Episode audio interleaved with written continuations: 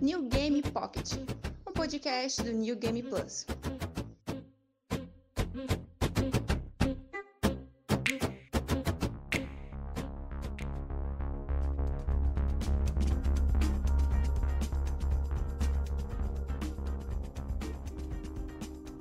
Fala galera do NGP, aqui é Caio Centini com mais um New Game Pocket, podcast oficial do New Game Plus. Hoje estamos com um episódio especial sobre livros de jogos. Nós falamos de jogos extensivamente aqui no NGP, por motivos óbvios. Já tivemos um episódio vários anos atrás em que a gente falava sobre filmes de jogos e agora é a vez de falar de literatura relacionada a jogos, seja novelizações, é, aqueles contos dos bastidores da produção de jogos, aqueles estudos mais acadêmicos. E para me acompanhar aqui nessa conversa, tem meu colega de crime de sempre, o Diogo Fernandes. Olá pessoal, tudo bom? E temos também a presença ilustre do Wagner Waka, do Bonus Stage. E aí, gente, beleza? Seja muito bem-vindo, obrigado pelo, por aceitar o convite. Que isso, eu que, que agradeço, né, cara? É, sempre, sempre gosto, assim, cara. Fico pensando assim, meu sonho é sempre ser chamado para gravar podcast com os outros. Porque aí é sempre assim, né? Eu edito, é, quer dizer, eu só gravo Tá e aí outra pessoa que edita é maravilhoso. É, eu sei bem como é. O Diogo não sabe, porque ele é o nosso editor Eu oficial, de né? editar um hoje, já tem um novo. É maravilhoso. Você vai nos outros, grava, fala, você não se preocupa com nada. E aí depois outra pessoa edita. É maravilhoso. Mas, Waka, Diga lá. você, é, além de participar do Bonus Stage, nossos, nossos amigos lá do, do outro site, do outro podcast, nós tivemos já até a, a Beatriz falando de Star Wars aqui, descendo o malho no, no episódio 9. Ah, Mas você também, cheia de razão, com certeza. Com certeza. E, mas você também trabalha com- no, no canal Tech, você sempre faz, sempre fez várias matérias é, de aspecto muito técnico e tudo mais. E, e eu queria saber um pouco mais de. Você tem bastante contato com, esse, com esses estudos mais acadêmicos relacionados a jogos e tecnologia e tudo mais? Cara, é assim, é, eu gosto, o, e sobretudo muito falando sobre comunicação, né? Como jornalista formado aí na área que sou, né? Ah, eu gosto muito de- dessa relação de comunicação com videogames, né?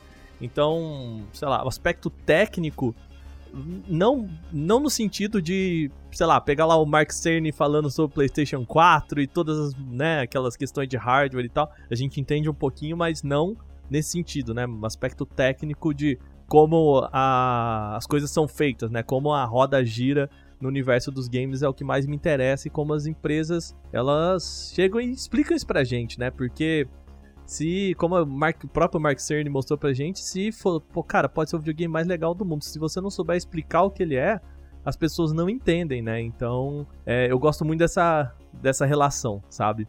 Sim. E qual que é a sua opinião? Aliás, você citou o Mark Cerny já duas, duas vezes aqui agora. Do, qual que é a sua opinião em relação a essa divulgação aí, a comunicação que a Sony tá tendo com, com o público em relação ao PlayStation 5? Cara, assim, é, é, nesse sentido, né? Também, não, não entrando, pelo amor de Deus, né? Eu sou totalmente contra a guerra de consoles, né? Mas nesse sentido, eu acho que a Microsoft tá fazendo um trabalho de comunicação, né? Tirando até um pouco das questões de hardware de lado, mas mostrar isso muito melhor, né? Aquela apresentação do Mark Cerny, pra mim, é um desastre em termos de comunicação, sabe? É, obviamente, era uma apresentação pra GDC, pra um pessoal mais técnico, né? Pra era para ser só para desenvolvedores que teoricamente têm um conhecimento técnico para entender o que Mark Cerny estava falando ali. Só que diante de uma empresa que há tanto tempo estava no silêncio e, e que sabe que o seu público tem uma necessidade de informação, eles publicaram isso. Eles falaram, olha, vai rolar, né? E convidou o público. E eu acho que a pior parte, toda vez que o pessoal fala, mas eles falaram, que ia ser um negócio mais técnico, que ia ser o Mark Cerny, deep dive, né, a expressão que eles usaram, né, o mergulho, né, ia ser mais profundo, ia ser não ser tão raso, mas assim, ao mesmo passo a, gente como imprensa recebeu release disso, né? Então assim, tinha um aspecto público disso, tinha um aspecto, né, uma, uma demanda que não fosse só, era era pro público em geral a ideia. Só que é isso, o Mark Cerny falando com aquela voz dele de sono, né, numa apresentação extremamente insonsa e muito, muito, muito complexa, né, cara? Muito.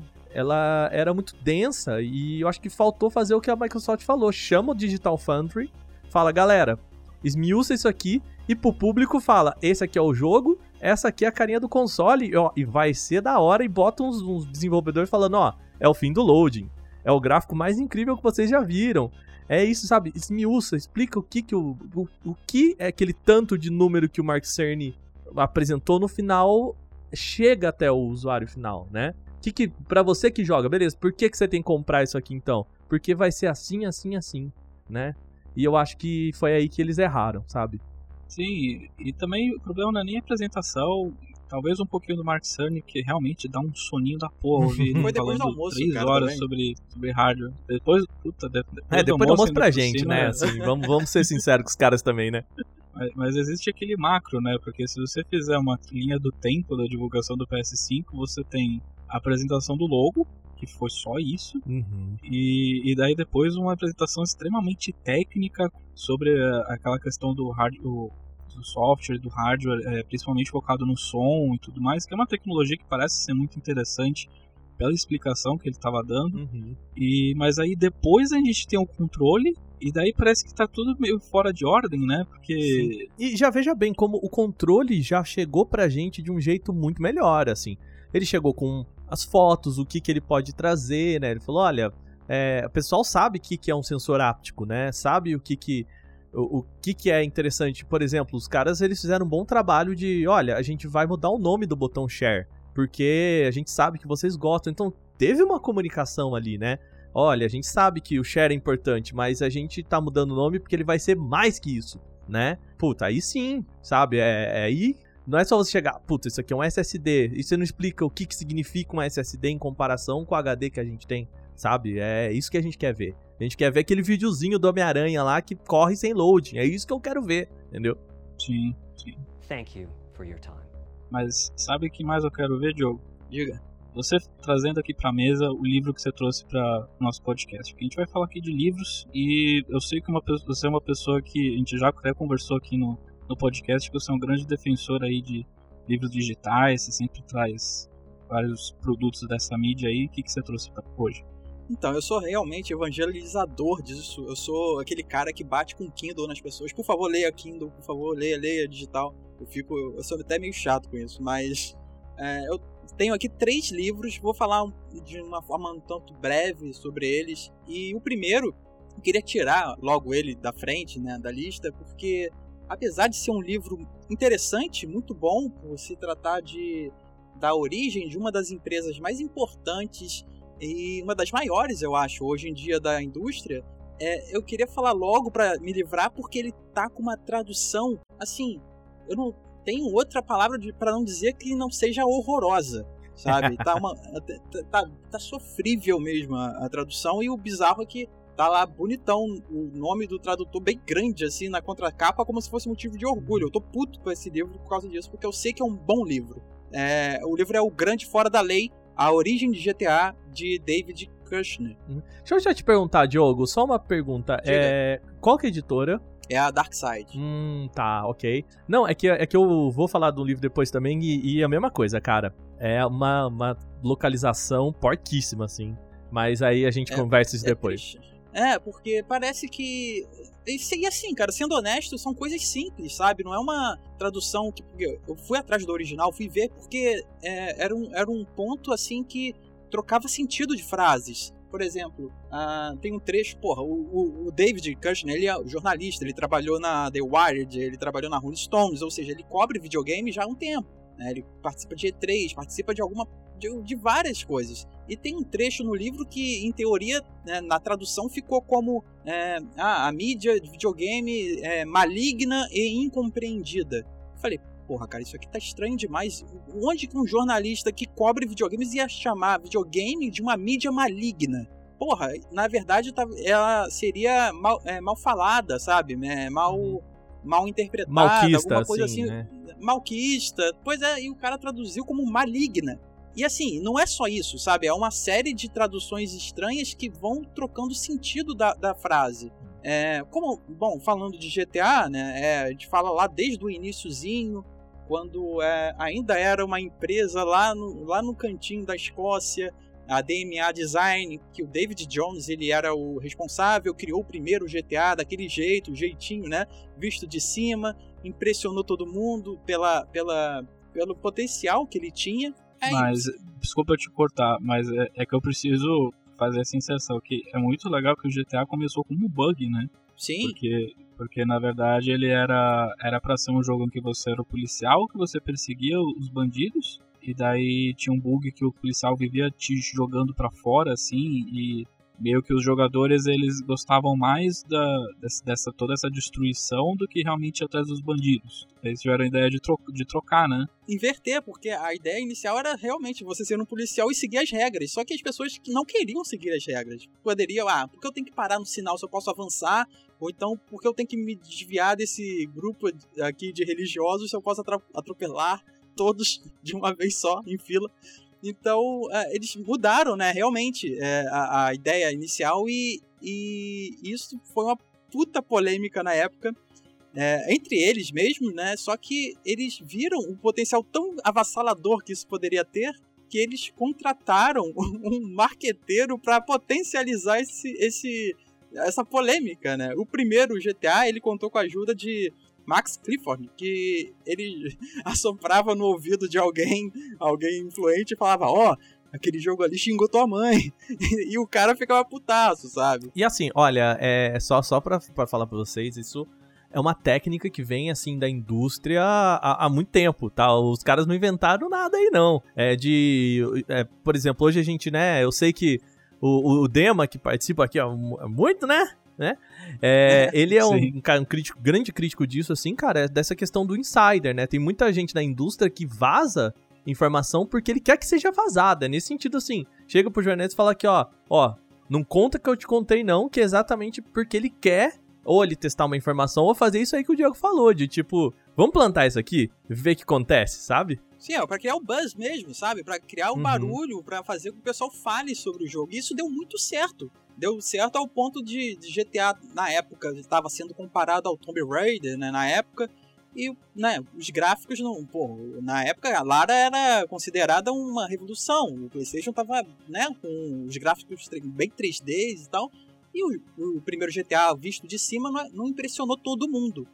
Mas chamou atenção pela, pela violência, né? E até um pouco cartoonizada, mas mesmo assim era uma violência que o pessoal não, não habituado a ela ainda. E, e eu acho que cada GTA, acho não, né? Cada GTA foi plantada alguma uma mini bomba né, de, de, de polêmicas que o livro ele retrata muito bem, ele conta cada etapa dessas polêmicas, porque eu vou enumerá-las, mas ah, o ponto é que a Rockstar ela fazia isso, ela plantava esses problemas e tirava o corpo fora e deixava o problema todo para os lobistas no Congresso para se, se virarem né, com, a, com, com a repercussão daquilo tudo. E chegou, chegando ao ponto da, da Patrícia Weiss, né, que é a presidente da, da ERSB, né, que é a agência que, que faz o, o- a classificação de jogos nos Estados Unidos, é, segurarem a- o problema todo, sabe? Eles simplesmente botavam o problema e saía fora. No GTA 1 e 2 eles eram muito semelhantes, então as polêmicas eram praticamente iguais.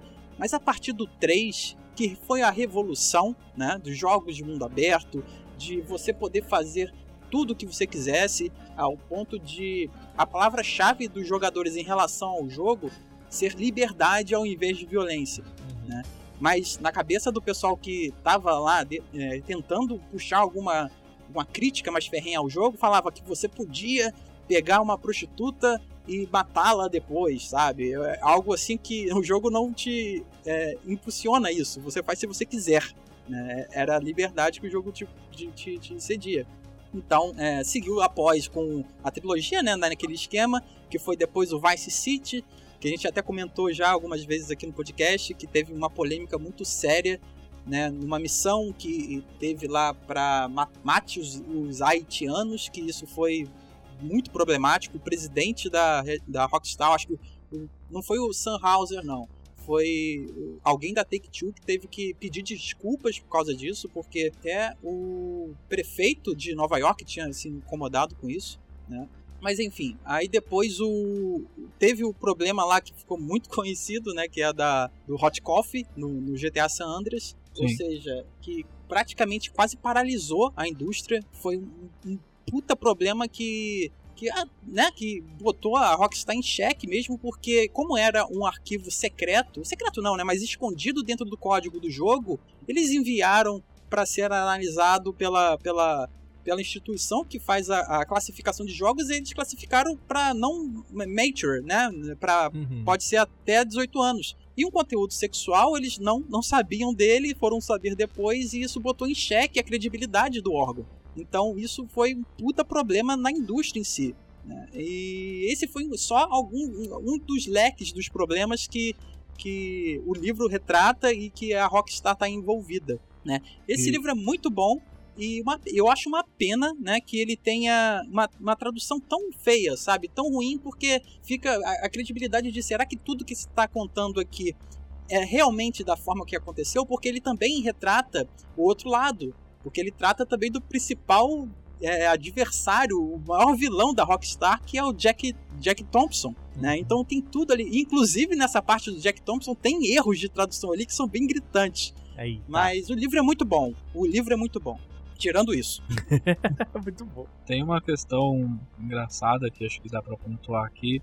É que jogos, mesmo aqueles ultra violentos, que nem esses que a gente vê da Rockstar, Mortal Kombat e tudo mais, eles sempre lutam pra conseguir aquela classificação M. Porque na verdade existe uma classificação que vem depois dessa, que é, se não me engano, que é a A, que é Adults Only, que é pra 18 anos. E parece meio, meio bobo, né? Você pensar que Mature é só pra 17 e o Adults é pra 18 e é uma diferença gritante.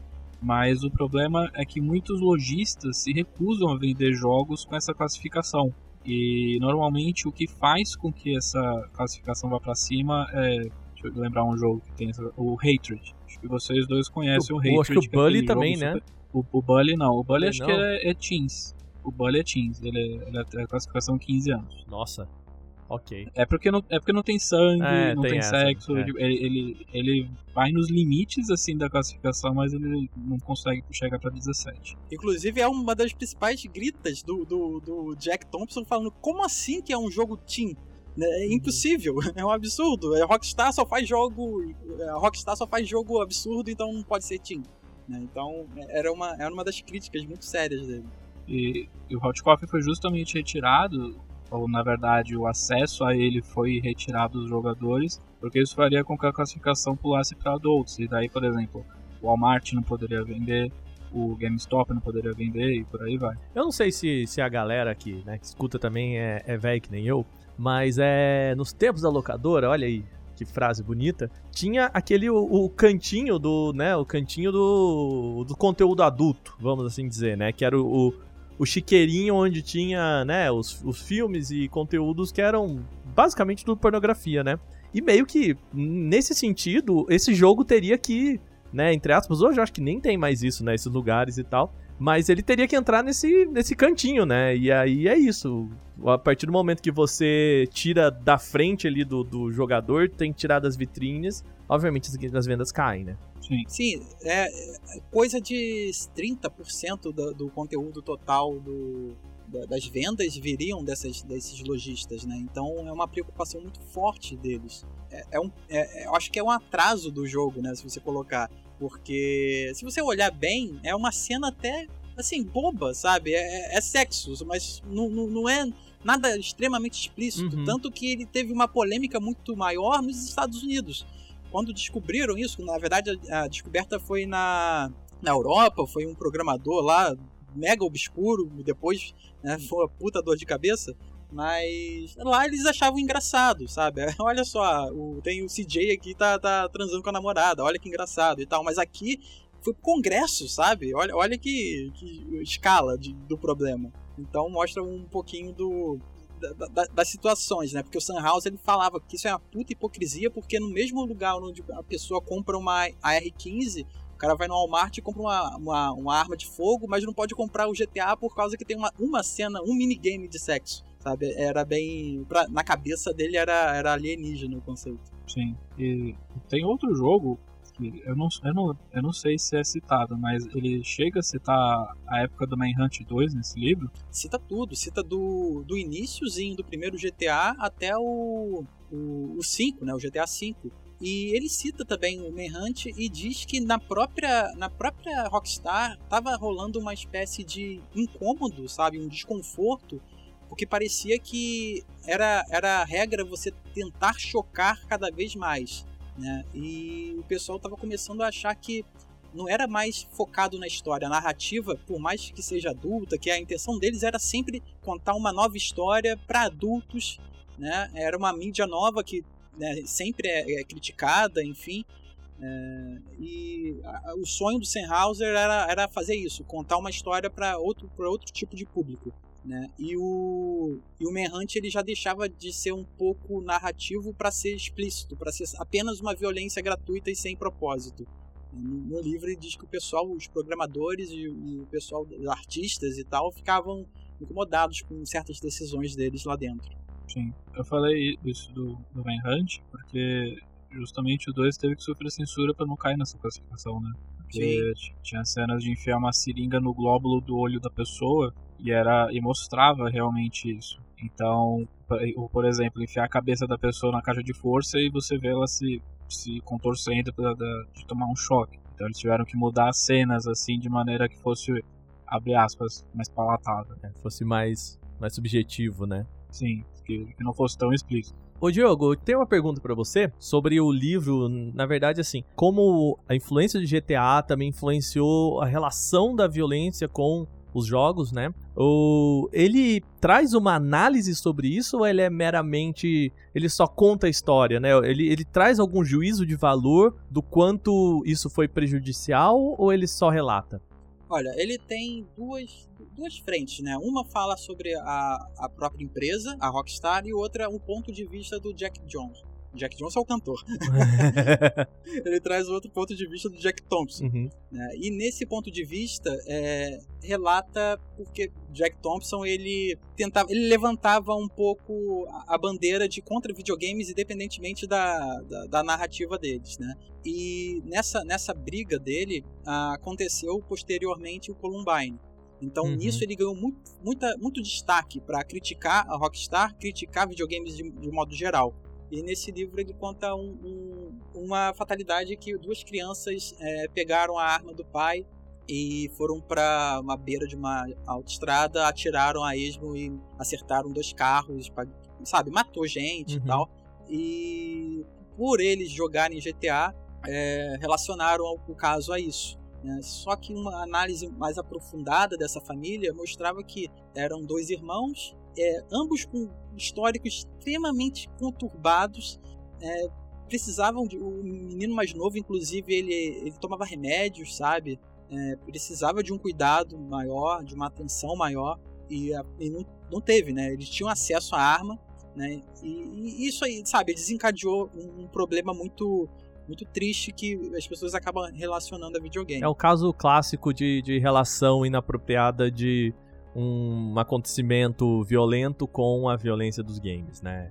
É, é bem típico, né?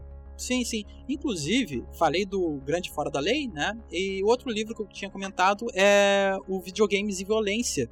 É, a Cruzadas Morais contra os Jogos Eletrônicos no Brasil e no Mundo, de Salah Khaled Jr. Uhum. E esse livro, ele é muito mais aprofundado, ele tem um, um, um viés até um pouco acadêmico, né? Mas eu acho que ele é obrigatório para todo mundo que gosta e acompanha videogame, porque ele ele, ele retrata com, uma, uma autoridade é, essa causa de relação de, de causa e efeito, né? Realmente videogames causam é, violência? É, é seria um culpado? E logo no início o livro diz não, né? Não, não, não causa por causa do que eu vou contar daqui para frente. É, eu acho que né? o, o Khaled é. Até já, já dizendo aqui também, eu já li esse livro e eu tive a, a sorte, talvez, de até conversar com o professor Khaled sobre o livro. Eu entrevistei pro, pro Canaltech. E uma, acho que uma das coisas mais bonitas do livro é que no começo ele é muito claro, assim. Ele fala assim, cara, olha, é, primeira coisa, não, não tem essa relação. E o livro, ele tem esse, esse viés, né? Embora eu não acho que ele seja enviesado, ele tem essa proposta. Ele reforça, né? Uhum. Ele não deixa você apreensivo para saber qual é a opinião do autor, né? Uhum. Porque o livro é, não, não, existe imparcialidade no, no cara tá escrevendo o livro com né, com uma ideia fixa na cabeça. Mas ele relata os motivos dele ter aquela opinião logo no início do livro. Né? E ele é interessante porque o livro é dividido em, em seis partes, eu acredito, se não salvo engano. E na primeira parte ele meio que conta todo o, o, o basicão, né, que a gente mais ou menos já conhece. E dali para frente ele trata de coisas que, pelo menos no meu caso, foram bem novas. Né? É, eu acho interessante porque o, o, livro ele usa o termo é, pânico moral. Uhum né, para contar as histórias dos jogos e, e, e, as relações que as pessoas criam né, de, de, de, de, medo, né, realmente, de, a palavra é essa, de medo da, da influência que os jogos podem causar nas pessoas, né, que ela pode desencadear alguma, algum tipo de violência.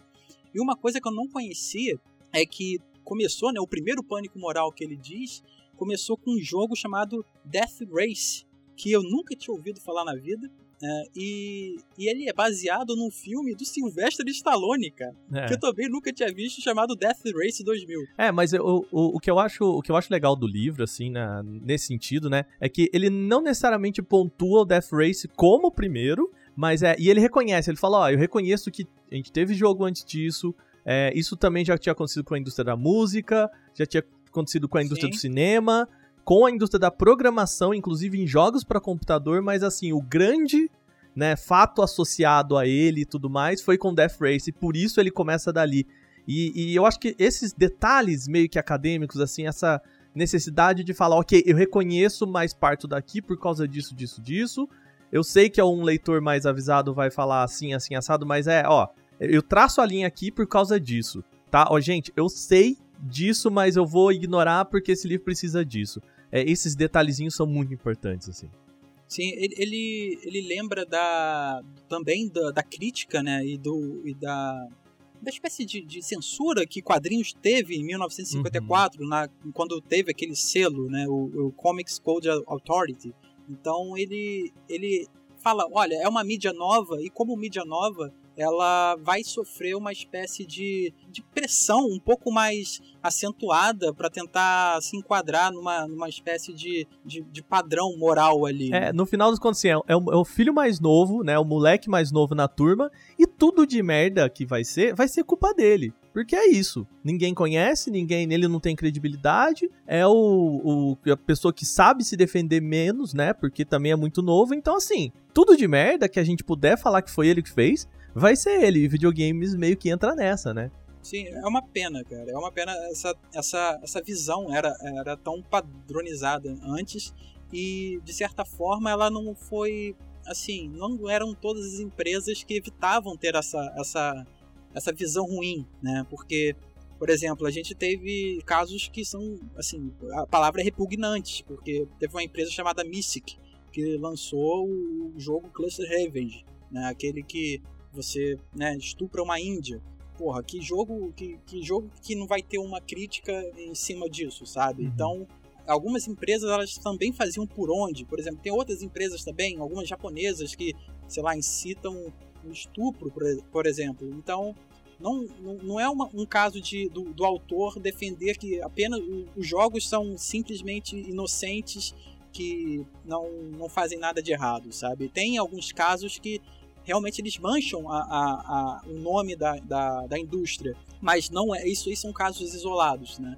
Mas ele retrata, ó, fizeram isso também, tiveram outros jogos, é, jogos, por exemplo, que tiveram discursos de ódio e, e, tal, e esses sim, eles têm que ser completamente ignorados, e ele retrata a mídia que cobre videogames, né, os jornalistas que, que são especializados na área, que eles próprios, eles, eles repudiam esse tipo de jogo. Então ele compara mais ou menos a, a, a imprensa normal, né, por assim dizer, e a imprensa de jogos, ele fala, a imprensa que é focada, que entende do assunto, ela mesma repudia isso. Enquanto a, a imprensa general, né? A grande assim, mídia. Mais aberta, a grande mídia, que ele, ele usa muito essa expressão, é, ela tenta, é, tenta explorar o sensacionalismo ao máximo possível para poder vender a notícia. Ela transforma num fato curioso, né? Sim, trazendo especialistas e tal, e para tentar validar uma opinião já pré-concebida. Cara, sabe, um, acho que uma das coisas mais importantes que, que eu vi desse livro, assim, como um, um jornalista da área, né? O, o professor Khaled, ele não é jornalista, ele é, ele é advogado e, e isso é, eu acho criminalista, que é, né? é advogado criminalista. E isso é importante pro livro também, porque ele dá uma outra visão. E eu, eu, eu já achava assim, beleza, eu fui pro livro entendendo que essa relação de videogames e violência não se não se concretiza, né? E eu esperava que fosse mais simples, assim. Então, o, qual que era o meu viés quando eu fui pro livro, né? De que a mídia principalmente a televisão e, e tudo mais, trata o videogame com, como um, um ambiente de violência porque a mídia concorre por atenção, né? Então a TV não interessa pra TV que a pessoa fique no videogame, né? Essa era o meu pensamento simplista assim, mais básico. E, e, meio que é a primeira coisa que ele fala, tudo, esse é um pensamento comum, mas ele não se concretiza também, tipo, ele é bobo, né? E ele vai esmiuçando por que, que esse pensamento é bobo e depois ele entra no, no, no que ele chama de pânico moral e fala assim: é, é muito maior que isso. E para mim isso foi muito. Foi muito agregador, sabe? É, é, até como jornalista de games que achava, né, no meu. No, no meu altarzinho aqui, muito bobo também pensar isso, mas. Fala, não, beleza, isso aí para mim já tá resolvido, né? E ele me mostrou que não, não, é, esse pensamento é muito simplista. E geralmente o pensamento muito simples, ele tá errado, né? Como visto no livro, assim. Então é um livro bem legal até para quem já tem uma certa experiência no universo dos games. É, vale muito a pena, sabe?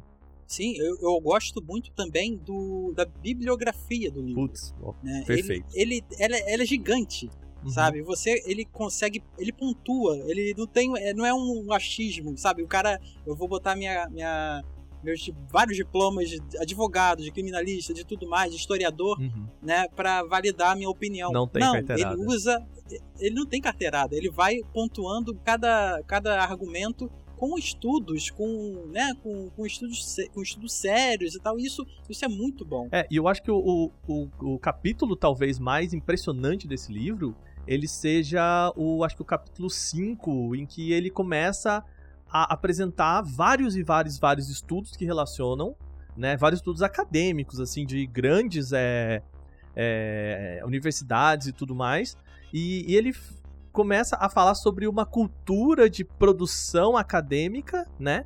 E por que, que ela não funciona para fazer essa relação direta, assim. Então é muito legal porque ele fala: beleza, é, vocês não acreditaram em mim até agora, vamos então olhar para o que a academia fala. E essa análise é muito rica. Eu acho que é o, é o, é o momento do livro, assim, que. Se você até então tava falando, mas cara, isso aqui tá muito ainda no campo do subjetivo, é aqui que o negócio ganha um, um ar um pouco mais científico, assim. E aí eu acho que ele. Aí ele destrói no livro, assim. É onde a, a, o negócio passa com rolo compressor, assim. E se você sai do livro achando outra coisa, assim, você não leu, você não entendeu esse livro. assim, é, é, é, incrível o que ele faz nesse, nesse sentido, sabe? Eu acho interessante que nesse capítulo ele fala cheio de dedos, é, sabe? É, é, ele fala: olha, é, eu sei que esse trecho aqui tem muitos estudos, tem muita coisa, mas eu espero que não seja maçante, mas é importante que você entre nesse capítulo ciente, né? Que vai ter aqui alguns estudos que talvez soem acadêmico para alguns. Então, e ele é um capítulo muito importante do livro que ele, que ele, ele chancela né, as opiniões dele ali com os estudos. Né? E eu acho também muito interessante do livro, além desses, desses, desses comprovantes, né, ele mostra também algumas, alguns recursos judiciais que deram vetos a alguns jogos, né, tanto lá uhum. fora quanto aqui. Né? E os daqui não que lá fora não seja, né? São, são esquisitos também, mas lá nos Estados Unidos, por exemplo, eles bota um pé firme na, na, na, nas questões constitucionais e tal, enquanto aqui o, os, os, textos judiciais são bem bizarros, sabe? Para evitar que, com que Bully, por exemplo, saia ou que Carmageddon saia. Ou seja, é, é, é uma leitura que é uma curiosidade, na verdade, né? Que a gente sabe que esses jogos foram banidos daqui do Brasil, mas que a gente não sabe qual foi o argumento judicial para isso. E ele apresenta isso, eu acho muito bom. E para finalizar esse meu o, o, ponto desse livro, eu acho que ele encerra, é, acho que de uma forma mais bonita possível, e eu acho que é o argumento mais forte de que violência e videogames não estão relacionados de forma alguma.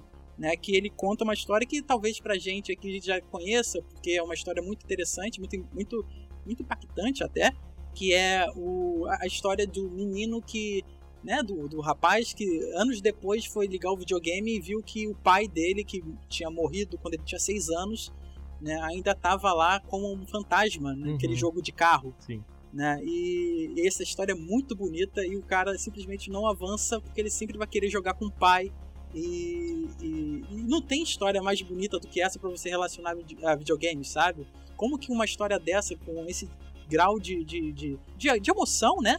vai estar tá relacionado à violência. Não tem como. É, não, e até assim, é, para deixar bem claro, assim, o livro ele nem é tão nem é tão enfático assim em dizer que não existe relação entre videogame e violência. O que ele quer dizer é que os estudos que falam que existe não são conclusivos. Sim, não são conclusivos. Ele até, ele inclusive ele toca num assunto até um pouco espinhoso que ele fala que videogames não incitam a violência, mas ele talvez empreste uma estética à violência. É, o militarismo, é. todo, todo um, um, debate sobre isso, assim, que, que é válido, de tipo, cara, é, assim, ok, né, porque tanto jogo, é, tem até um texto, acho que maravilhoso, do Rick Sampaio, lá do Overloader, que ele faz um, sobre o, Death Training, né, que não tem muito nada a ver com isso, mas eu acho que é uma pergunta muito poderosa, que assim, é, toda vez que alguém olha para um jogo e fala, beleza, se eu não atiro, o que que eu faço nesse jogo?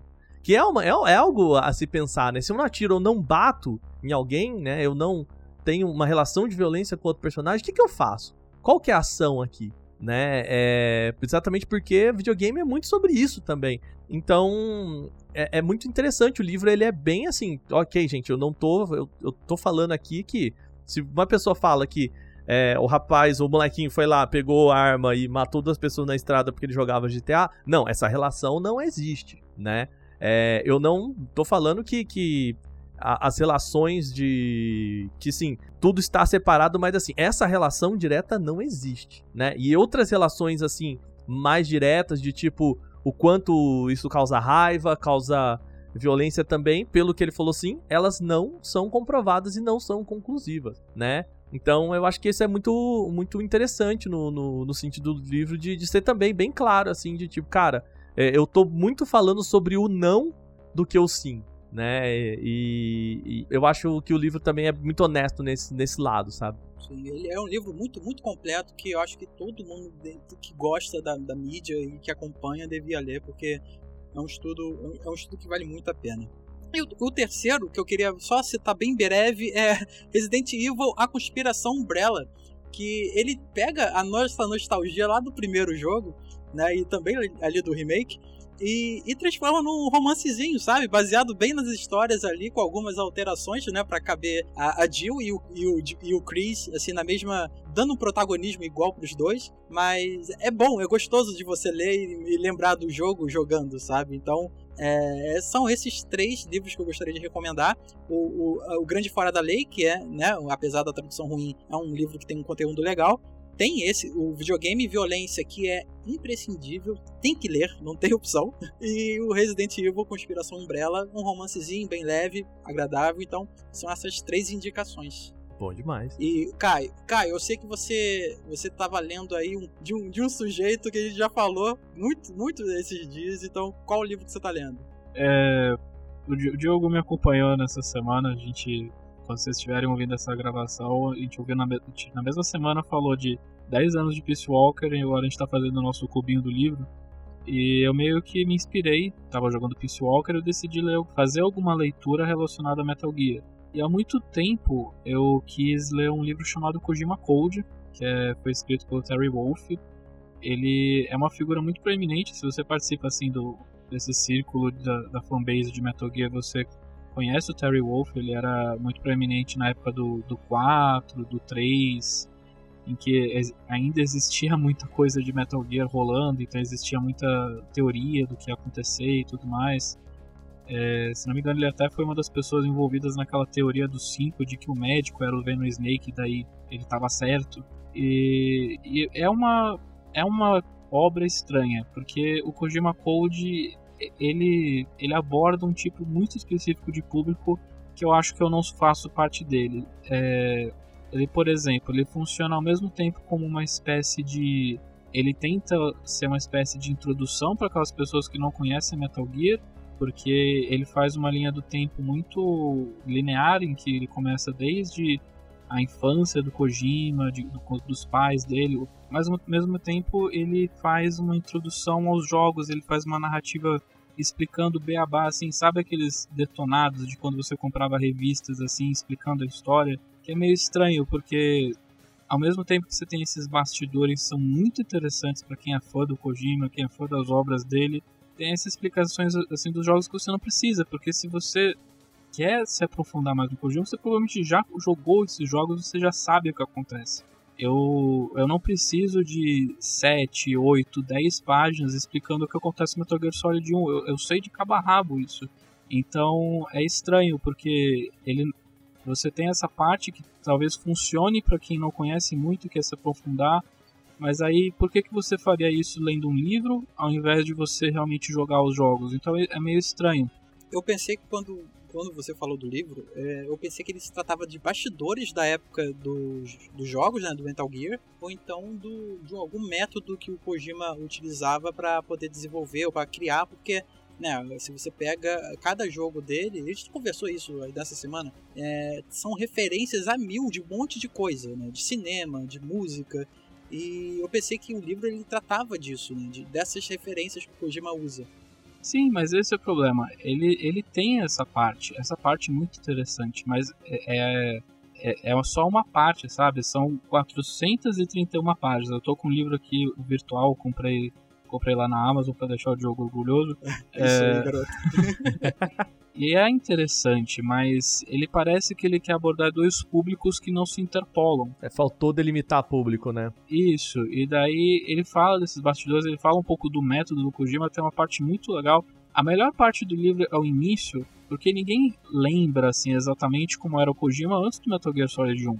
Ele fala coisas da infância dele, a proximidade dele com filmes vem porque os pais dele davam dinheiro para ele ir no cinema, ele sempre, tipo, toda semana, mas ele sempre tinha que falar depois com eles, tipo, fazer um resuminho, tipo, resuminho de livro, mas o resumo do filme para discutir com eles depois.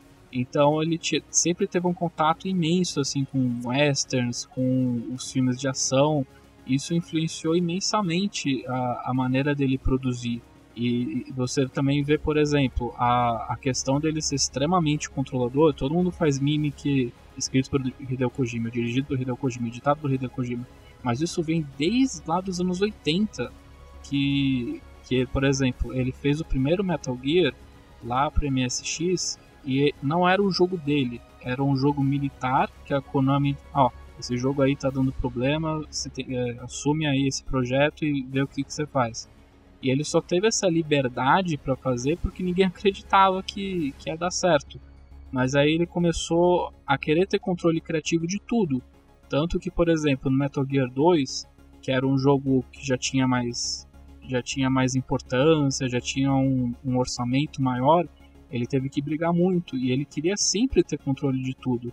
Tanto que ele acabou fazendo dois visual novos que poucas pessoas conhecem poucas pessoas assim, o, o, grande público mainstream, que é o Snatcher, que realmente ele é difícil de você jogar ele oficialmente porque você só encontra no Sega CD e quem tem Sega CD, né? então vamos combinar. Quem tem CD, né? Não precisa nem cinco, Sega. Cinco pessoas. E, e o Police Notes, que é pior ainda porque nunca teve uma tradução oficial para inglês, que só ficou lá no Japão. E ele fez esses dois jogos porque ele tinha um controle criativo maior. O Police Notes pior ainda, porque ele fez um, um, uma ferramenta de script para que ele conseguisse fazer o jogo exatamente do jeito que ele queria, sem interferência dos programadores.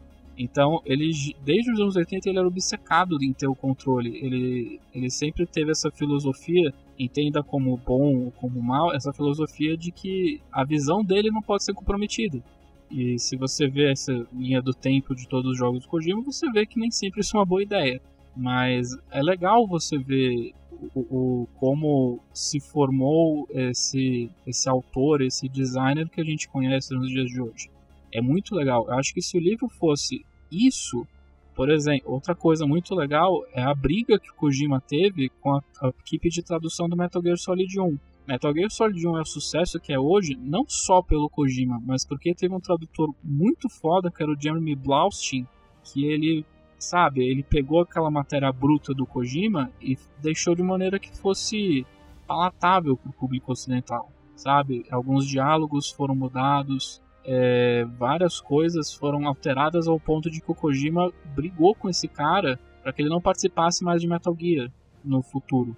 E muitos dizem que, muitas pessoas dizem, né, que Metal Gear Solid 1 é melhor hoje por causa do Jeremy Blaustein, por causa desse trabalho de ocidentalizar a narrativa de Metal Gear Solid 1.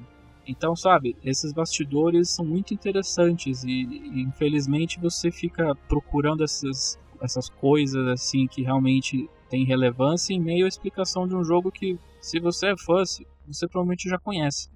Então eu não sei para quem recomendar. Eu recomendo para você pegar o e-book, porque o e-book é 25 reais. E a Amazon sempre faz promoção, né? É. Então talvez, sei lá, se você pegar por 15, 10 e você for fã do Kojima, fã de Metal Gear que nem eu, acho que vale a pena porque ele condensa muitas histórias que você ouve pela internet, mas com embasamento. Ele, o Terry Wolf, tô falando mal de várias coisas que ele tá fazendo, mas ele embasa muitas coisas que ele fala, principalmente sobre a origem do Kojima. Entrevistas, é, making off e tudo mais. Então é uma leitura interessante, mesmo que não vá ser o, a leitura definitiva para os fãs de Metal Gear sobre o Kojima. Ele encerra no Metal Gear Solid 5 ou ele estende até o Death Stranding? Não, pior, não, ele muito antes, ele encerra no Metal Gear Solid 2. Ele, ele começa desde a infância do Kojima até a produção do Metal Gear Solid 2. Você pensa que é pouco, mas na verdade ele aborda até os jogos que ele não participou. Tem um capítulo que é dedicado só ao Ghost Babel, que é, que é aquele jogo de Game Boy que ele só produziu. Fala também do Snake's Revenge, que é um spin, não um spin-off, mas é uma versão americana que a Konami fez pela, nas costas do Kojima, sem falar para ele, de uma versão bem ocidentalizada do Metal Gear 1, que parecia mais contra do que Metal Gear. Então, ele, ele embasa bastante, ele contextualiza bastante que desde o início a Konami e o Kojima tinham visões muito diferentes de como os jogos deviam ser feitos. E, e muito da liberdade que o Kojima tinha de fazer essas loucuragens que ele fez foi porque Metal Gear era um sucesso, mas você percebe que foi uma liberdade conquistada, assim, e não dada de mão beijada. E acabou do jeito que acabou. É, a gente sabe que a Konami sempre quis fazer máquinas de patinco e o Kojima queria fazer jogo de videogame, né? Visões diferentes sobre o mesmo assunto. Sim, eu, eu, é engraçado porque ele fala que o Kojima ele não tem formação em artes cênicas, ele tem formação em administração. Porque ele queria, na verdade, trabalhar com jogos, mas aí o pai dele morreu quando ele era muito jovem e ele queria ele queria trabalhar com isso, mas na época existia um estigma de que trabalhar com jogos é uma perda de tempo. Era o equivalente a você largar tudo e vender sorte na rua, né? Então, ele meio que demorou muito tempo para, por exemplo, falar para a mãe dele que ele trabalhava com jogos. Só quando ele começou a entrar na Konami, que ele teve o seu primeiro projeto e fez sucesso tudo mais, que ele abraçou essa ideia de ser um game designer. Ele sempre usou os jogos como maneira de expressar, por exemplo, Snatcher é uma influência absurda de Blade Runner, é, Police Notes tem muita influência de Máquina Mortífera de 2001, então, sabe, foi sempre a maneira dele expressar a admiração que ele tem pela, por outras obras audiovisuais, isso é muito interessante. Legal, e tá em português o livro? Ele tem tradução ou tem que ler em inglês mesmo? Infelizmente tá em inglês. É, eu até conversei com o Diogo de, de eu falar, ô, oh, vou traduzir essa porra aí. Mas é. Mas infelizmente eu tava, tem. eu tava puto com a tradução do GTA, eu comentei com o Caio, e ele falou, porra, eu tinha que traduzir alguém que gosta do jogo e tal, não sei o que. Ele falou, pô, traduz esse aí do Kojima. Mas é, infelizmente ele tem inglês nórdico aí. É, eu acho que esse. Não existe nenhum Metal Gear hoje em dia que está em inglês. Então imagino que se você goste da franquia, você tem algum tipo já de contato com com a língua e talvez você não tenha muito problema para entender. Infelizmente não tem em português ainda. Mas se vocês tiverem vontade e não tiverem nenhum problema de ler inglês, eu comprei na Amazon, tô lendo aqui no meu tablet, não, não tenho Kindle, mas a 25 reais na, na loja virtual da Amazon. Eu, eu recomendo. Eu, se você é fã de Metal Gear, eu recomendo. Mas se você tipo quiser, ah, eu quero um tratamento intensivo assim de da franquia, eu recomendo que você jogue os jogos. Principalmente se você tiver um PlayStation 3, que você joga a franquia inteira de uma vez. É, gostoso demais. Gostoso demais, joga Metal Gear gostoso demais. E outra recomendação, infelizmente eu não tenho três livros, eu só tenho dois. E esse aqui eu vou passar só por cima, que uma coisa que eu não gosto de literatura de jogos é que eu não gosto de novelizações. Ô, tamo É. junto, hein? Nossa, no- eu vi pouquíssimas, pouquíssimas boas, hein? Sim, é porque jogos são uma mídia tão particular que eu sinto que você perde muito da experiência dos jogos quando você faz uma novelização. Tipo, eu tenho, eu tenho o livro do Resident Evil, tenho a, a Conspiração Umbrella que eu ainda preciso ler, mas porque eu gosto de Resident Evil. Eu tenho os quadrinhos do Metal Gear, mas também porque eu gosto de Metal Gear. É, então eu sempre acabo preferindo essas produções literárias de jogos mais sobre a história por trás do making off, como é o Kojima Code, e eu também gosto daqueles que fazem uma, uma leitura mais acadêmica, uma leitura um pouco mais técnica. Tanto que eu tenho uma formação em design de games e eu tive muito contato com, é, com artigos e tudo mais, publicações. Mas eu vou recomendar uma leitura que é talvez é um, um ponto de entrada para quem gosta, para quem quer entrar nessa questão de estudar jogos, design de games, que é o Level Up do Scott Rogers. Ele é uma leitura muito simples, é um livro relativamente grande, está em português. Para compensar o Kojima Code, esse aqui está em português. Aí sim. E, e daí ele fala do processo do beabá da produção de jogos. Ele fala desde as coisas mais simples sobre gêneros de jogos, até a questão de, por exemplo, como funciona a ergonomia da mão no controle. Quais são os, os dedos que você pode pensar para as funções mais importantes? O dedão, é, o mindinho. O mindinho não é recomendado porque raramente você tem um controle que você usa o mindinho. Então ele aborda muito o beabá de, de vários aspectos da produção do- dos jogos. Desde como funciona a HUD de um, de um menu de pausa, qual seria a melhor versão, como seria vários exemplos de você fazer uma barra de HP, dependendo do contexto, dependendo do tipo de jogo. É, eu, foi um livro de cabeceira meu que eu usei bastante para minha produção do TCC, para também para produção de outros é, artigos dentro da faculdade. E eu, eu gosto muito, eu gosto muito porque ele é muito didático. Ele, ele faz de uma maneira que seja muito digerível, assim. E daí eu, eu recomendo esse. É. né? Em, em que nível que é esse livro, assim? É pra quem ainda tá é, querendo saber um pouquinho mais ou pra galera que já desenvolve? É, pra quem que... Pra, você recomendaria, por exemplo, pra algum desenvolvedor que queira aprofundar os conhecimentos ou pra mais, mais inicial, assim? Talvez só se você quiser se, se relembrar, assim. Mas eu recomendo principalmente para quem quiser começar.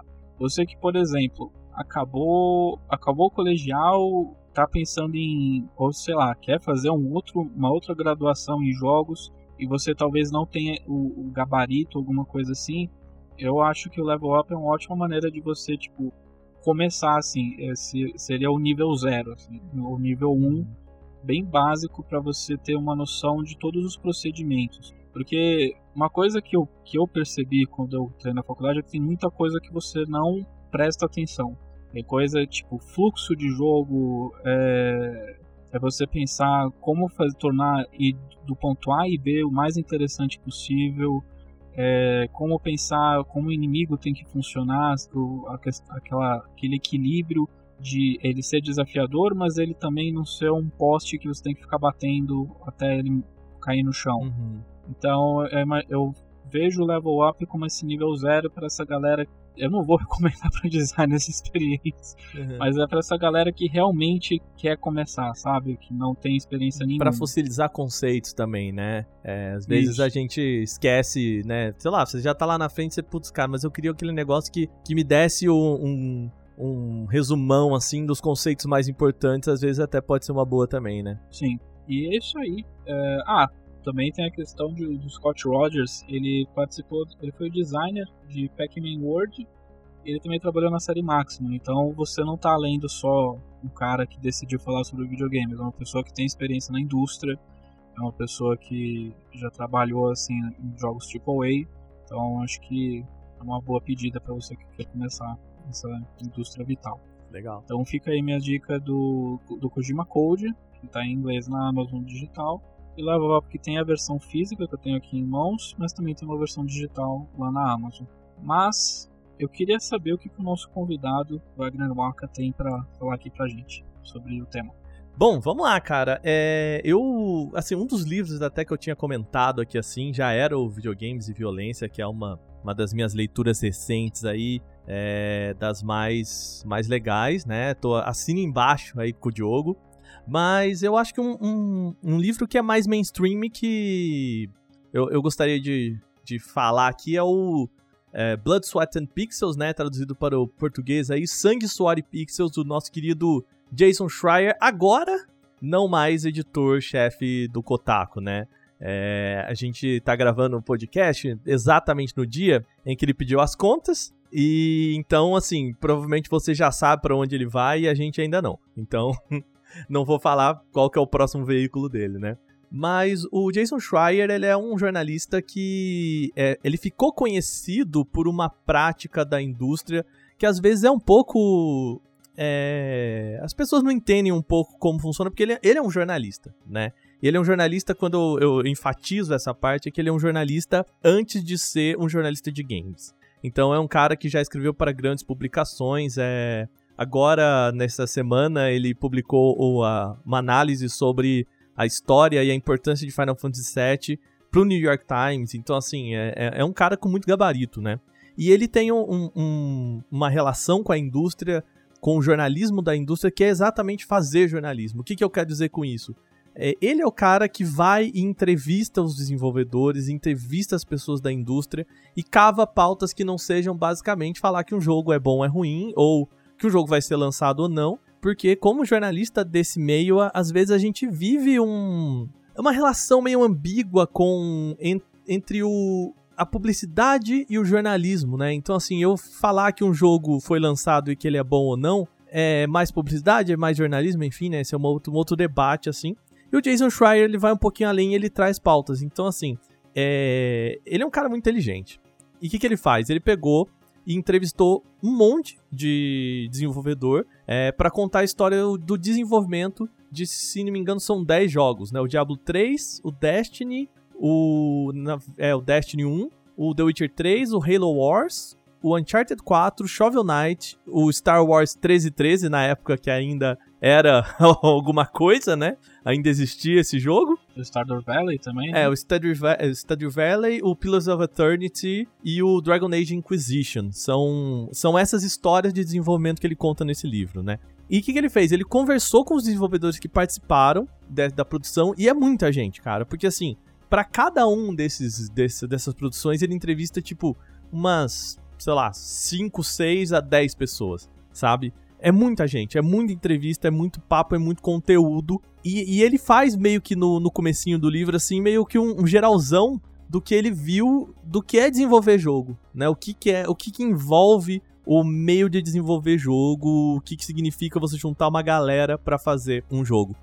E disso ele tirou um monte de matéria também que ele fez para Kotaku, então ele é, denunciou muito crunch na indústria, né? Para quem não sabe, o crunch é a prática de você lá no finzinho do desenvolvimento, geralmente no finzinho do desenvolvimento, as pessoas vararem noite ou ficarem até mais tarde ou ficarem final de semana trabalhando a fio para entregar o jogo e isso acaba com a saúde, isso tem toda uma, uma série de consequências para os desenvolvedores e tal que ele também é, critica muito mais fora do livro e muito menos aqui nesse livro, né? Não é muito sobre isso.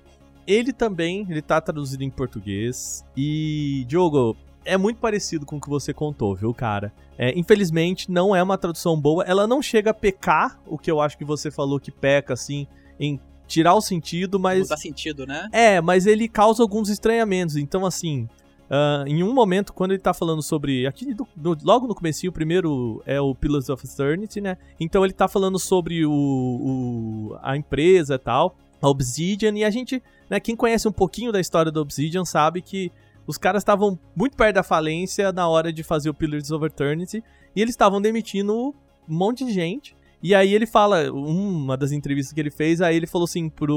O cara fala assim, né? Ah, eu vi o, o CEO passando e demitindo a galera na, nas baias, né? Na, nas mesas. E ele falou, e eu não queria. Eu só pensava, por favor, não venha ao meu escritório. E eu, caramba, escritório, né? E aí eu vi que na tradução a palavra era office, né? E que no final das contas é tipo, não vem ao meu espaço de trabalho, que poderia ser, não vem pra minha baia, ou não vem na minha mesa, né? Algo. Sim, né? meu cubículo É, até, né? também. Não vem aqui, né? Não vem em mim, não, não vem em mim. Eu, eu que eu traduziria provavelmente como mesa ou baia, sabe? Que a gente não usa, né? Essa palavra office como um, um espaço individual, né? A gente usa o escritório como espaço coletivo. Enfim, né? Detalhes.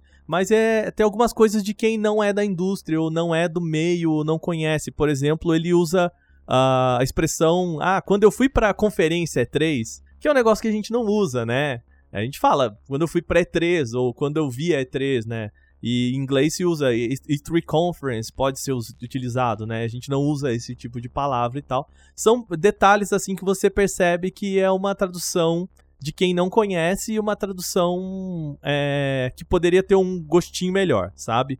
Causa Não estranhamento. tá habituado, né? É, é. Não tá habituado, às vezes, aos, aos, aos termos, né, que, que se usa para videogame. Sim, sim. E tem algumas, algumas palavrinhas assim, que como essa do Office, que, que é um erro de tradução mesmo. Não é nem de tradução do meio, sabe? Mas tudo bem, não acho que não mata o livro de jeito nenhum. E, e é um livro, cara, que ensina, assim, basicamente duas coisas pra gente, né? Ah, eu saí desse livro com um carinho um pouco maior pro desenvolvedor, sabe? Eu, eu acho isso importante. Ou, no final das contas, de você lembrar que por trás dos jogos tem muita gente, né? Geralmente tem muita gente. Muita gente que, por muitos motivos diferentes e por muitas vezes sofre muito pra fazer esses jogos eh, sair e existir da forma como ele, ele chega ao mercado. E que dá um, uma diferença pra você criticar o jogo, né? Ou simplesmente falar, puta, esse aqui, esse jogo é uma merda, né? É, eu, eu diria que é a diferença de você criticar um. fazer o. Sabe, você votar em alguém no BBB e o pessoal no Masterchef ter que falar mal do prato olhando no olho do, de quem fez aquele prato, sabe? Sim. É, diferente, né? Você, você conhece agora o sofrimento do cara que fez aquele jogo pra você agora criticar dessa forma. né? É, e de, de um certo modo, assim, você também, a hora que você aprende como a roda gira, né, como o pão é feito e tal, você começa a entender as limitações, o que dá pra fazer, né, e o que é proposto. E aí até é um, é um jeito que eu acho, é uma filosofia de, de análise de jogo, né, de análise de produto que eu tenho comigo e eu acho que a gente tem bastante lá no Canaltech e no bônus também, que é a gente não analisa o jogo pelo que ele é em si, mas pela proposta do desenvolvedor, né? Então, assim, se o cara queria fazer um jogo AAA super realista, com es- mega cinematográfico, e você olha o gráfico, o gráfico não tá bom, ok, isso é uma falha. Mas se o cara, ele queria fazer um jogo limitado assim, com uma estética que não é tão realista e que, sabe, essa, é- essa limitação faz parte do design, e a gente considera um pouquinho menos, sabe? Assim, você é um pouco mais. Você leva em conta muito mais a intenção, né? O, o, o cara queria partir do ponto A ao ponto B, ele conseguiu fazer isso? Ok, esse aqui eu acho que é um jogo bem desenvolvido. Né? Ele queria partir do ponto A ao ponto B, virou C? Bom, a gente tem erros aqui, entendeu? É, e eu acho que esse livro é muito sobre isso. E ele ensina que o, o videogame, o desenvolvimento de jogos, ele tem uma particularidade que é a tal da iteração, né? Sem o N, né? Não é interação, é iteração. Que é o ato de você ter que repensar aquilo, né? De você testar ideias. Então, o que, que ele fala, né? O que, que é iteração? É você, beleza, eu vou fazer um jogo de corrida, né? Vamos pensar, um jogo de corrida que também é futebol. Tá. É, então vamos testar se essa ideia funciona. Tá, e se essa ideia funciona com uma bola pequena? Ah, não, não funciona com a bola pequena. Só que para você fazer esse teste da bola pequena, você demora três semanas, né? E aí você fala, beleza, então três semanas a gente vai fazer o, a bola, o jogo da bola aqui do de carro da bola. É, depois de três semanas vai ser mais uma semana de testes e depois a gente vai lançar o jogo. Beleza, a gente lançou o jogo em um mês. Vamos pensar assim, né? É bem simplista. Beleza, você fez o jogo, testou. É uma merda fazer com a bola pequena? Bom, você não vai lançar daqui uma semana, você vai ter que repensar agora com a bola grande. Então é mais duas semanas fazendo a bola ficar grande, mais uma semana de teste. Então o teu jogo que era para ser lançado agora Não vai ser, vai ser lançado daqui, né, um mês, ou seja, a data de que você pensou passou para dois anos, né? E, e, eu acho que passou para tipo pro dobro da data inicial, né? E isso é muito importante para você, pra você entender tipo por que, que as empresas adiam jogos, por que, que as empresas demoram tanto para falar qual que é a data de publicação de um jogo, né? Elas apresentam um jogo e ah, sei lá, vai sair em 2022, né? Mas por que que não é 3 de maio de 2022? Porque os caras realmente eles não sabem se a ideia que eles estão propondo vai estar tá pronta em 3 de maio de 2022, né? E tudo bem, eu acho que é da indústria, assim, é meio pra gente perder um pouco desse mimo, sabe? Dessa crítica de. Cara, entende como o negócio é feito para você ser menos mimado também, né? Ah, eu quero meu jogo pro ano que vem, por que, que me mostraram? Porque a empresa precisa disso, ela precisa testar como o público reage àquilo, àquela ideia, como a indústria reage àquela ideia, como as pessoas testam aquela ideia para depois que aquilo chegar, né? Como um produto final. E isso é muito difícil, né? E isso, isso traz um. É, como você mesmo diz, isso traz uma.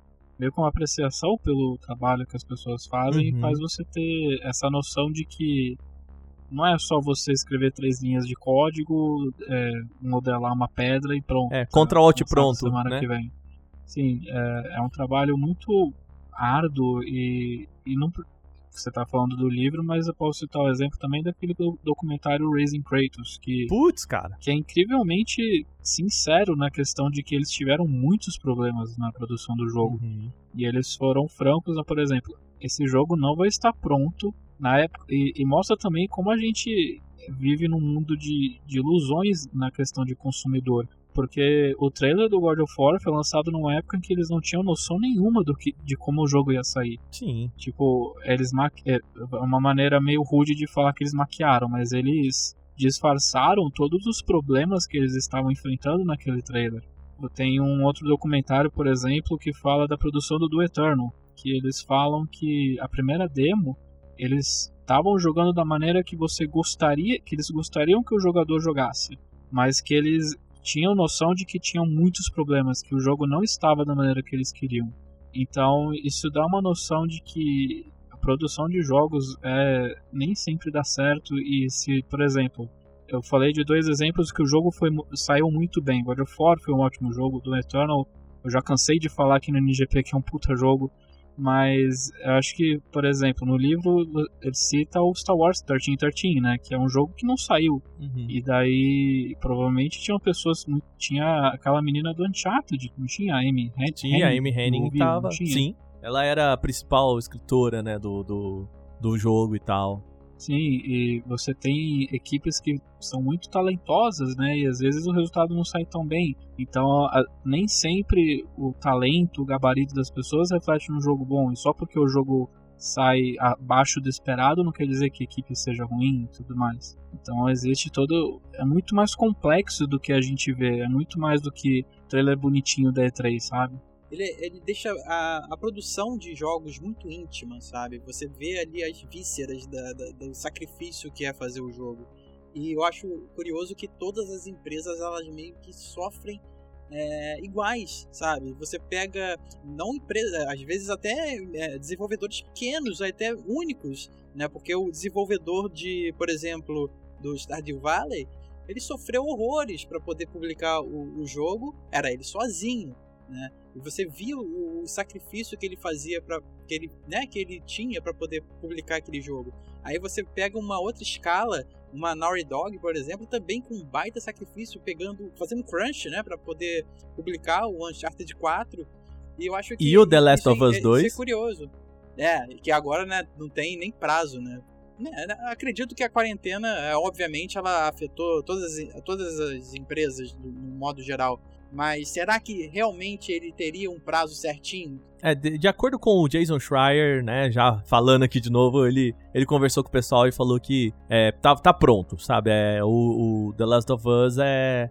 Não, não é muito esse caso, é mais um caso de distribuição mesmo e tal. Mas a, até, até voltando aqui ao, ao Sanctuary Pixels, o, uma outra coisa que ele, que ele mostra é, é isso também, assim, né? Que é um, um, ponto em comum é a questão do crunch, né? Do, do quanto é sofrido. E até essa história do cara do, do Stardew Valley, esqueci o nome dele. Assim, cara, é uma história muito triste a hora que você começa a, a ver, assim, porque é um cara que começou a fazer um jogo que, que tava muito legal. E todo mundo falava pra ele que tava muito legal. E a esposa dele falou: não, beleza, eu seguro as pontas. E aí o cara perdeu o emprego, que ele, o outro emprego que ele tinha. Ele morou com a esposa no sótão e, e tal. Aí a esposa dele conseguiu melhorar o emprego e conseguiu ir. E, a, e a, assim, que, que mulher, cara. Ela deu uma força absurda, não, né? Que, cara? Ela deu uma, uma força danada. Que mulher, cara. A mulher falou assim: não, beleza, tu vai ficar cinco anos aí. Não, não, na verdade, não cinco anos, mas assim, todo mundo chegava para ele e falava, cara, e aí, quando vai lançar ele?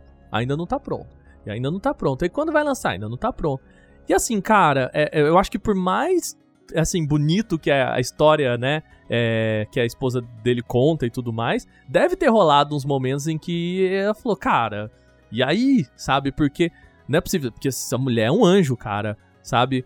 O cara passou, se não me engano, cinco anos nessa de de, de tá lá e tal. E ele teve momentos depressivos, assim, de querer é, apagar tudo. E, e aí eu, eu junto isso àquele, àquela série que eu acho que tem até na, na Netflix, o Indie Game The Movie, né? Que também mostra é, os desenvolvimentos de, de uma galera, tipo do Jonathan Blow, né? Do, do pessoal do Fez, uh, e enfim. E, cara, no final das contas, tem uma galera lá que você vê que ela não, o pessoal não tá legal, assim, não tá legal psicologicamente, fisicamente. E às vezes também, por conta disso, eu me penso. Eu me pego pensando assim, ok, é. Vale realmente a pena?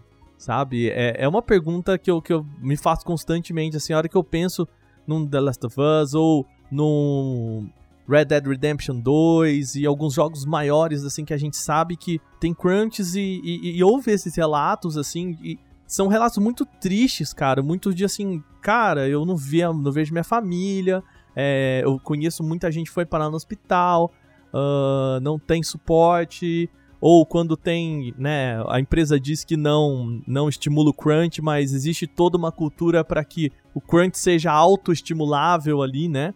Seja uma cultura do crunch, né? É. Não precisa ser algo imposto, mas existe uma cultura de que se você não está trabalhando 18 horas por dia, você, você é um mau funcionário. É, e, e outra coisa, assim, é, também é, modelos de, de como o negócio é feito. Então, assim, o, o cara fala, pô, é, eu até posso trabalhar as minhas horas, mas eu sei que se eu não entregar esse design, o cara que vai animar esse design não pode fazer o trampo dele porque eu não entreguei.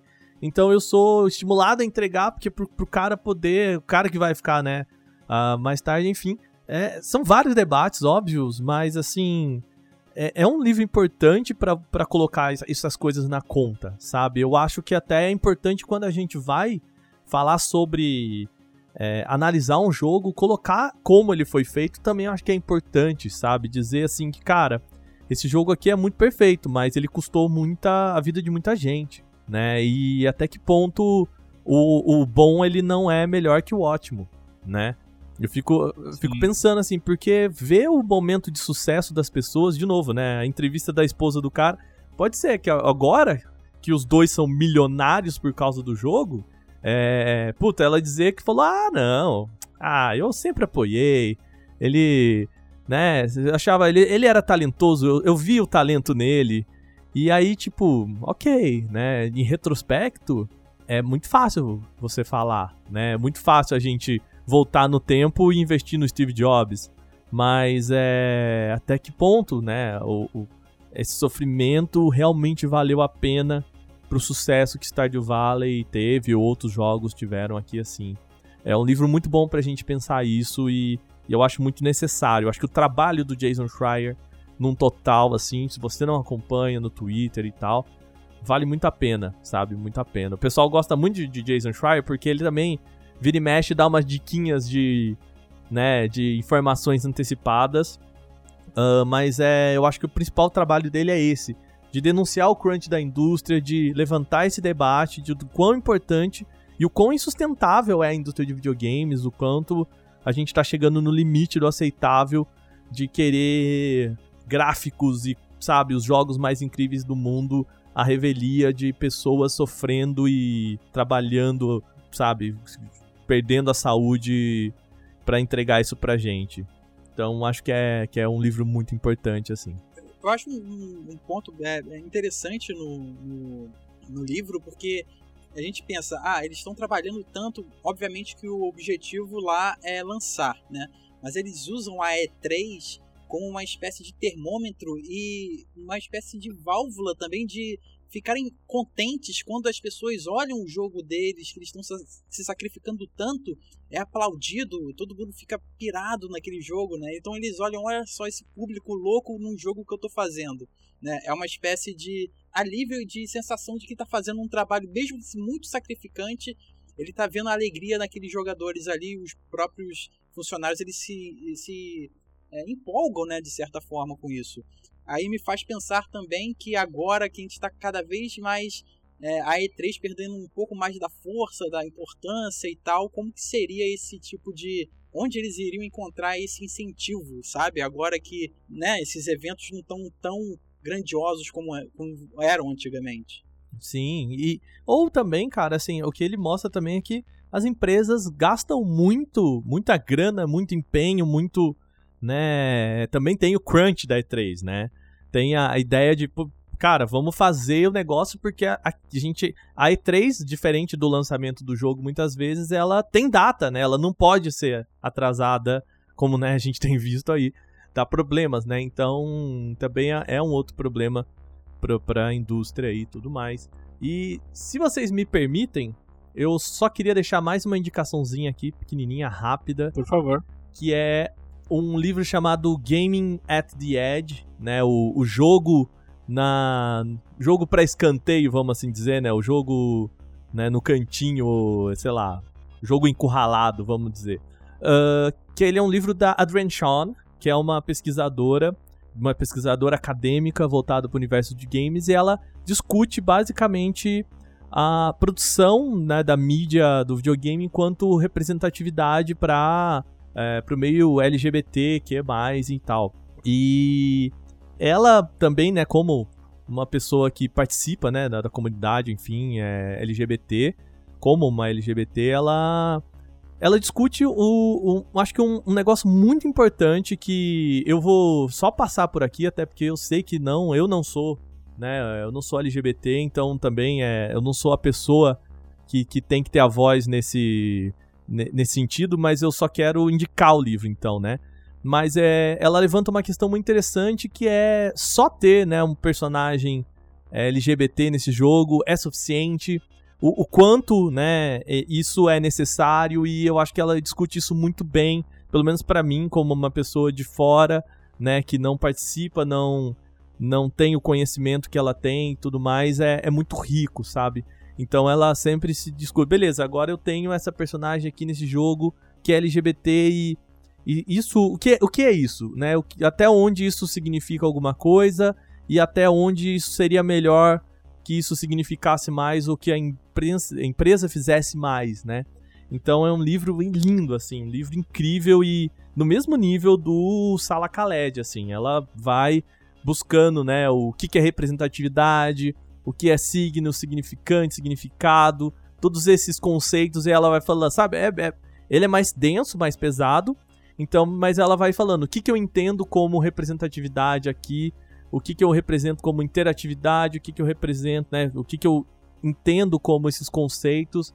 Ela é bem assim, ela se propõe a ser muito, muito técnica nesse sentido, porque ela sabe que, uh, como uma acadêmica e principalmente como acadêmico falando sobre questões de LGBT em games, ela não pode pisar muito fora da linha, né? Então ela é muito cuidadosa nesse sentido e é um livro incrível, chama Game, Gaming at the Edge, né? Edge de canto, né? De esquina, enfim, da Adrienne Shawn.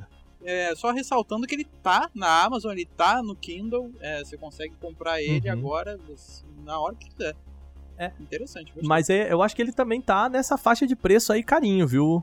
É, pelo menos o... É, ele tá 77 aqui. 77? E, assim, dá, às vezes dá pra achar uma promoção, alguma coisa assim.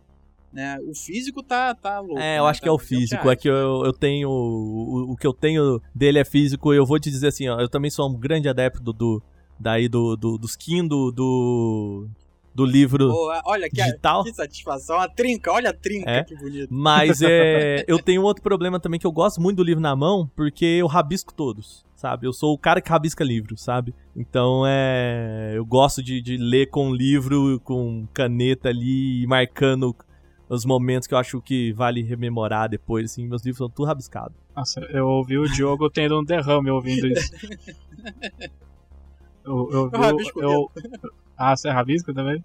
Não, mas da maneira do Kindle. Tem um seletor ali, consigo destacar ali as imagens, ah, os textos e tal, e depois eu consigo pegar tudo. Né? Não, é, é- não, é bom, é incrível.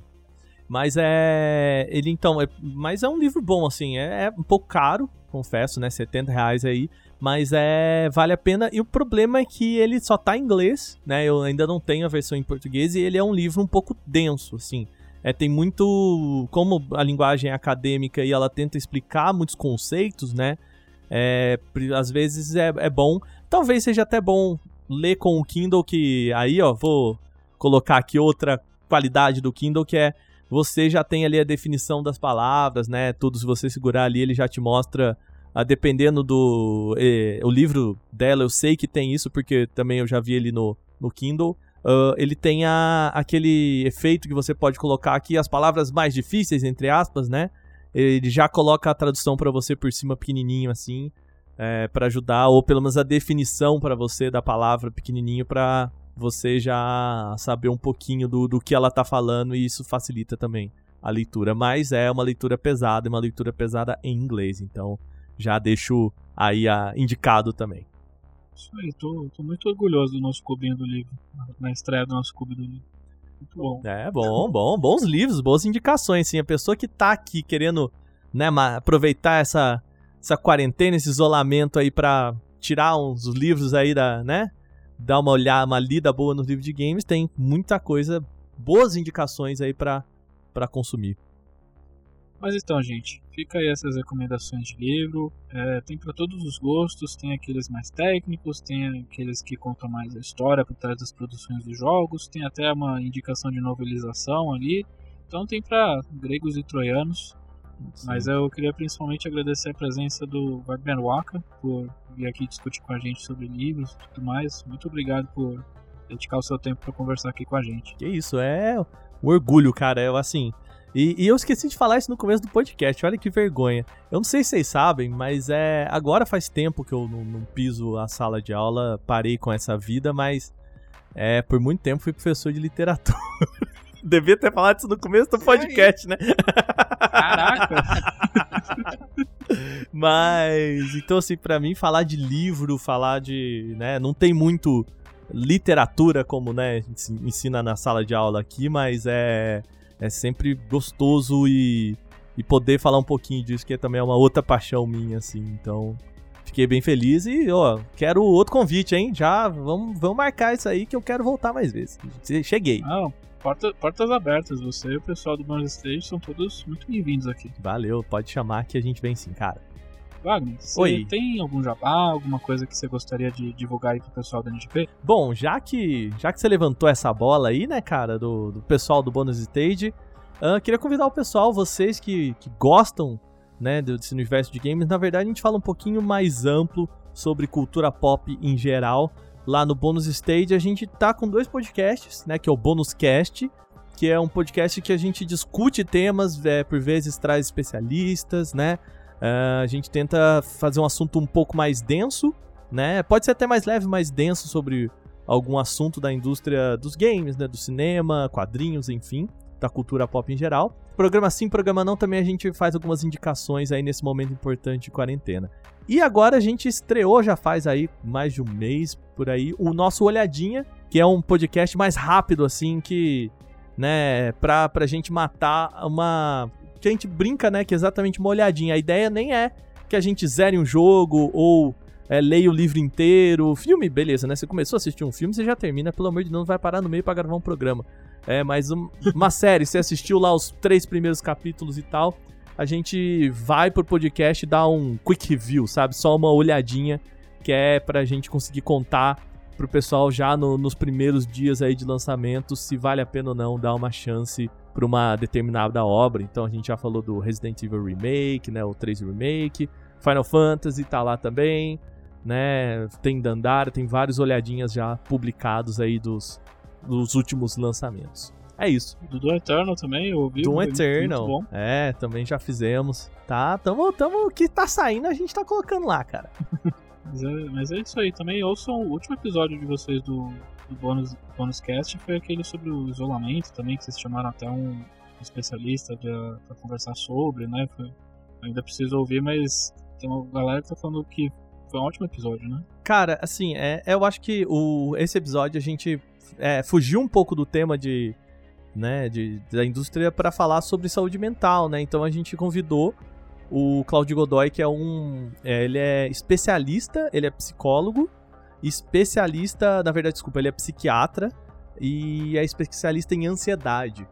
E também ele trabalha com equipes de esportes, né? Segurando assim para manter aí a sanidade dos jogadores de esportes. Então é um cara do meio dos games que entende muito de ansiedade. Então a gente foi tirando os mitos assim do ah, acordar e trocar de roupa já ajuda, né?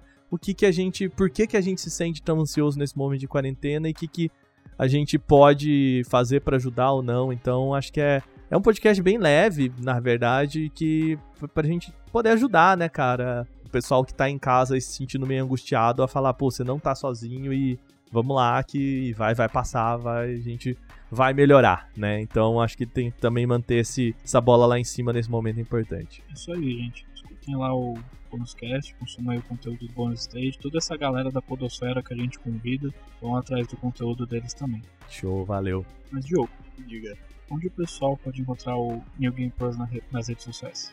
Então, pessoal, é, caso vocês queiram achar nos, nas redes sociais, vocês encontram a gente lá no Facebook, é, facebook.com barra ngameplus ou então, se você quiser achar a gente lá no Twitter, a gente está lá no twitter.com barra ngameplus ou então você vai lá na barra de, de busca, né? Bota lá arroba ngameplus, a gente está lá também. E mais importante, a gente está lá no YouTube, youtube.com barra ngameplus. A gente tem live, gameplay, tem jogos lá quase todo dia. De Martini está lá fazendo live quase todo dia. E não se esqueça, torne-se um inscrito. E por favor, um patrocinador também, que isso ajuda pra caramba, faz o canal crescer e tudo mais. Isso aí, sendo patrocinador, vocês têm direito a um grupo do Telegram exclusivo, que eu, o Dematini, mas toda uma galera muito legal, a gente conversa bastante por lá.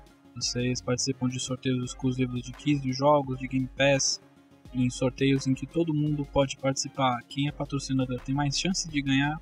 E acho que o grande chamariz é que a cada mensalmente duas pessoas são sorteadas nesse grupo para escolher o que, que o Demartini vai jogar.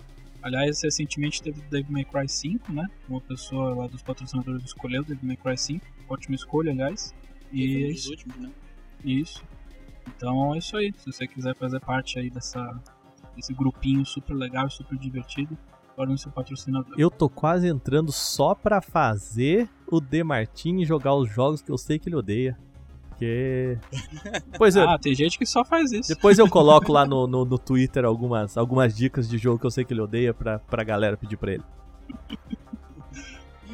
É isso aí, com essa recomendação do Ragnarok a gente encerra mais um New Game Pocket. Fiquem bem, lavem as mãos e até a próxima. É isso aí. Tchau, tchau. Falou, tchau, tchau. Tchau, tchau.